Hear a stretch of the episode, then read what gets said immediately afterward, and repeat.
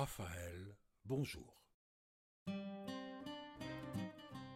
Des auteurs et des livres.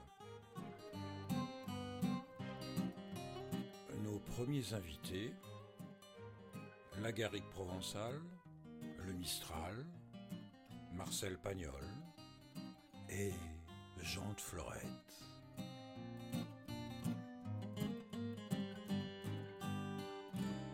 Neuvième épisode. C'est par un beau matin de juin qu'Hugolin et le papé, habillés de propre avec des chapeaux, allèrent rendre visite au solitaire. Ils le trouvèrent perché dans un olivier, et le papé fut bien surpris de le voir tailler un arbre. En réalité, il coupait de petites branches bien droites pour en faire des gluaux. Ils s'avancèrent jusqu'au pied du tronc, sans que l'autre eût paru remarquer leur présence. Le papé, la tête levée, s'écria Alors, Marius, ça va bien? Qu'est-ce que ça peut te foutre? répliqua Piqueboufigue, et il continua de faire claquer le sécateur. Le papé ne fut nullement déconcerté. Marius, pourquoi tu me réponds mal? Tu es fâché? Ni fâché ni ami, répondit le braconnier. Je me fous de toi, pas plus. Et toi aussi tu te fous de moi. Peut-être tu te fous de moi, dit le papé, mais moi je me fous pas de toi, puisque je viens te voir. Si tu es monté jusqu'ici, c'est que tu veux me demander quelque chose. Tout juste, dit le papé. Te demander quelque chose. Et te donner quelque chose. J'ai besoin de rien, dit Piqueboufigue, et ça me fatigue qu'on me parle, et ça me fatigue encore plus de parler. Hugolin, déjà inquiet, parpait sans mot dire. Le papé fit un pas en arrière pour mieux voir le visage du sauvage qui venait de monter sur la branche supérieure, et il dit avec calme, sur le ton d'un homme d'affaires Écoute, Marius, je te le dis en deux mots. Si tu veux me vendre ton bien, pas la maison, rien que ce champ et le coteau d'en face, je t'en donne le prix que tu voudras. Regarde.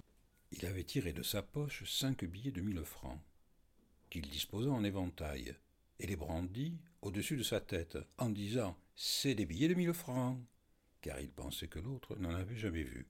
Pique-Bouffigue ne répondit pas tout de suite. Mais il l'entendit remuer dans l'arbre et son visage émergea soudain du feuillage.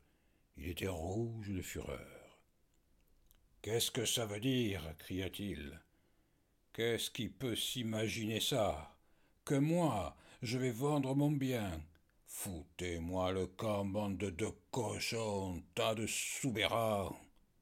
Euh, Marius, dit le papé, ne crie pas comme ça, que tu vas t'étouffer. Et puis moi, je te parle poliment. N'insulte pas les soubérants, parce qu'alors, ça pourrait mal finir.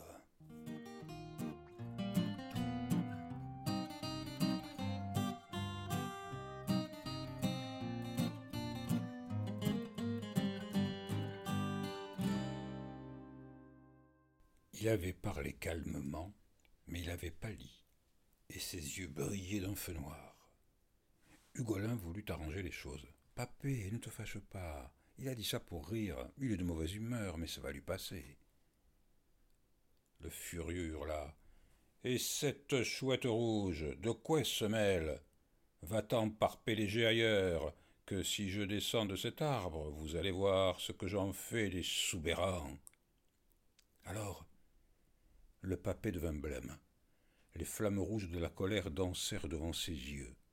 Il lança au loin la canne des douleurs, fit voler son chapeau, ôta sa veste, la jeta dans l'herbe, les bras écartés et le cou rentré dans les épaules.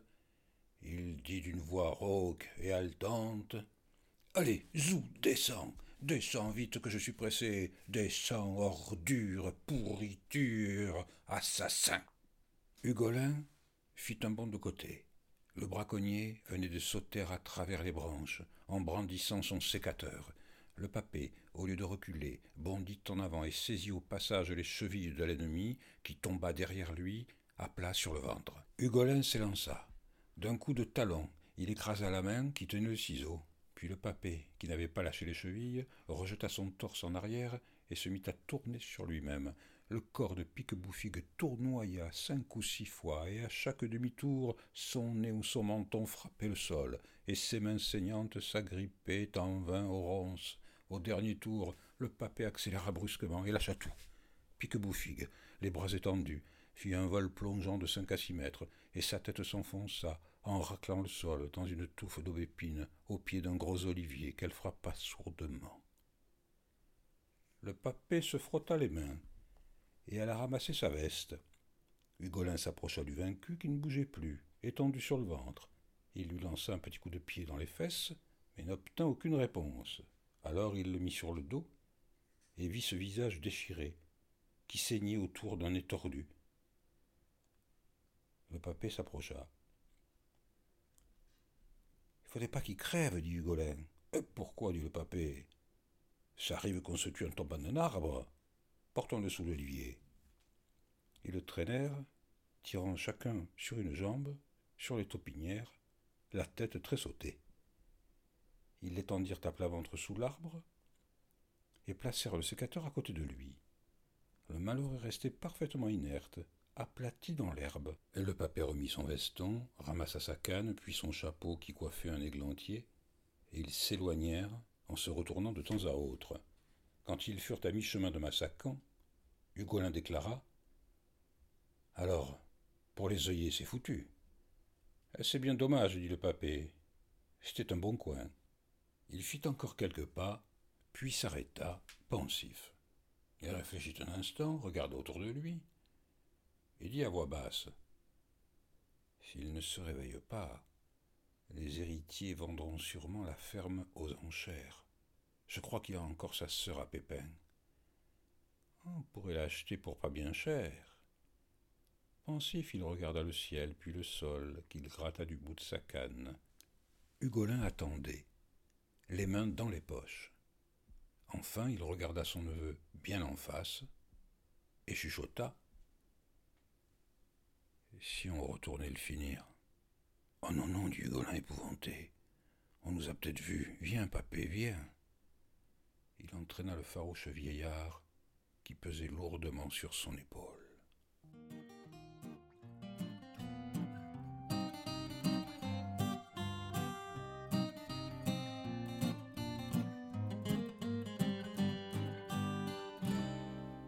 Ils descendirent au village pour s'y montrer et proposèrent une partie de boules au boucher et au boulanger. Le papé n'en manqua pas une, et Hugolin fit de remarquables plaisanteries dont il riait le premier. Vers six heures, il déclara qu'il lui fallait remonter chez lui à cause de ses lapins. En réalité, il passa derrière Massacan et se glissa dans les taillis pour aller jusqu'au romarin. Il regarda de loin. Le cadavre n'était plus sous l'olivier. Il s'approcha en rampant, Pique-Bouffigue, assis sur le parapet de la terrasse, les bras croisés, balançait sa tête de gauche à droite, puis de droite à gauche. Hugolin se retira sans bruit et courut porter la nouvelle au papé. Hum, il va falloir se méfier, dit l'ancêtre. Il est capable de nous tirer des coups de fusil. À partir de ce moment, ils vécurent sur le qui-vive, gardant une arme chargée à portée de la main. Rien ne se passa les deux premiers jours. Mais le troisième, Hugolin vit paraître l'ennemi en haut du chemin qui passait devant sa maison pour aller au village. Il s'appuyait sur un bâton, mais il n'avait pas d'arme. Cependant, Hugolin entra dans sa ferme et par la fente du volet, il surveilla les événements. Pique-Bouffigue descendit le mais au lieu de le suivre jusqu'au fond du vallon pour remonter vers le village, il prit le sentier perpendiculaire qui conduisait à Massacan. Son nez était bleu, entre deux yeux pochés, mais il marchait d'un pas tranquille et promenait sur le paysage un regard satisfait. Il s'arrêta devant la façade et appela Oh, Massacan Hugolin fut stupéfait. Massacan, c'était l'ancien propriétaire, qui était mort depuis dix ans. Pique-Bouffigue attendit un moment, regarda autour de lui, puis il appela de nouveau. Oh, Massacan Hugolin vit alors son regard. Dans le visage meurtri, il était clair et souriant. Il sortit et s'avança vers le visiteur. Oh, Pique-Bouffigue, dit-il, euh, comment ça va? Pas trop bien, dit l'autre, pas trop bien. Mais toi, qui es-tu? Bah, Moi, je suis Hugolin. Celui des Soubérans Eh oui, dit Hugolin, en reculant d'un pas. Comme tu as changé, dit Pique-Bouffigue. Dans mon idée, t'avais quinze ans. Ta mère va bien? Hugolin, qui commençait à avoir peur, n'osa pas lui dire qu'elle était morte depuis bien des années, et répondit Elle est superbe, tant mieux. Il passa sa main sur son visage et dit Regarde un peu ce que je me suis fait. Il montra du doigt son nez en aubergine et, le projeta vers Hugolin. Oh, par exemple, dit l'autre. Et comment ça vous est arrivé? Je n'en sais rien, dit Piquebouffigue avec force. Figure-toi qu'hier, je suis monté dans un olivier pour couper des verguettes, et je me suis réveillé par terre tout escagacé. Ah, ça me fait pas mal, mais j'ai peur d'avoir eu un coup de sang, comme mon pauvre père. Le premier, c'est rien, mais le second. Il secoua la tête, mordit sa lèvre inférieure, en signe d'inquiétude, puis tout à coup il demanda Passacan n'est pas là? Oh non, dit Hugolin. Et où est-il?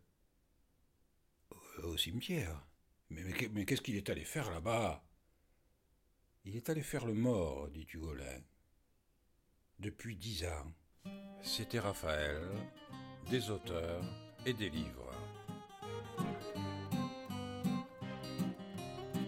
Et pour connaître la suite de Jean de Florette, abonnez-vous au podcast. À la prochaine fois. Et durant le confinement, j'essaierai de vous apporter un peu de soleil provençal avec un épisode par jour.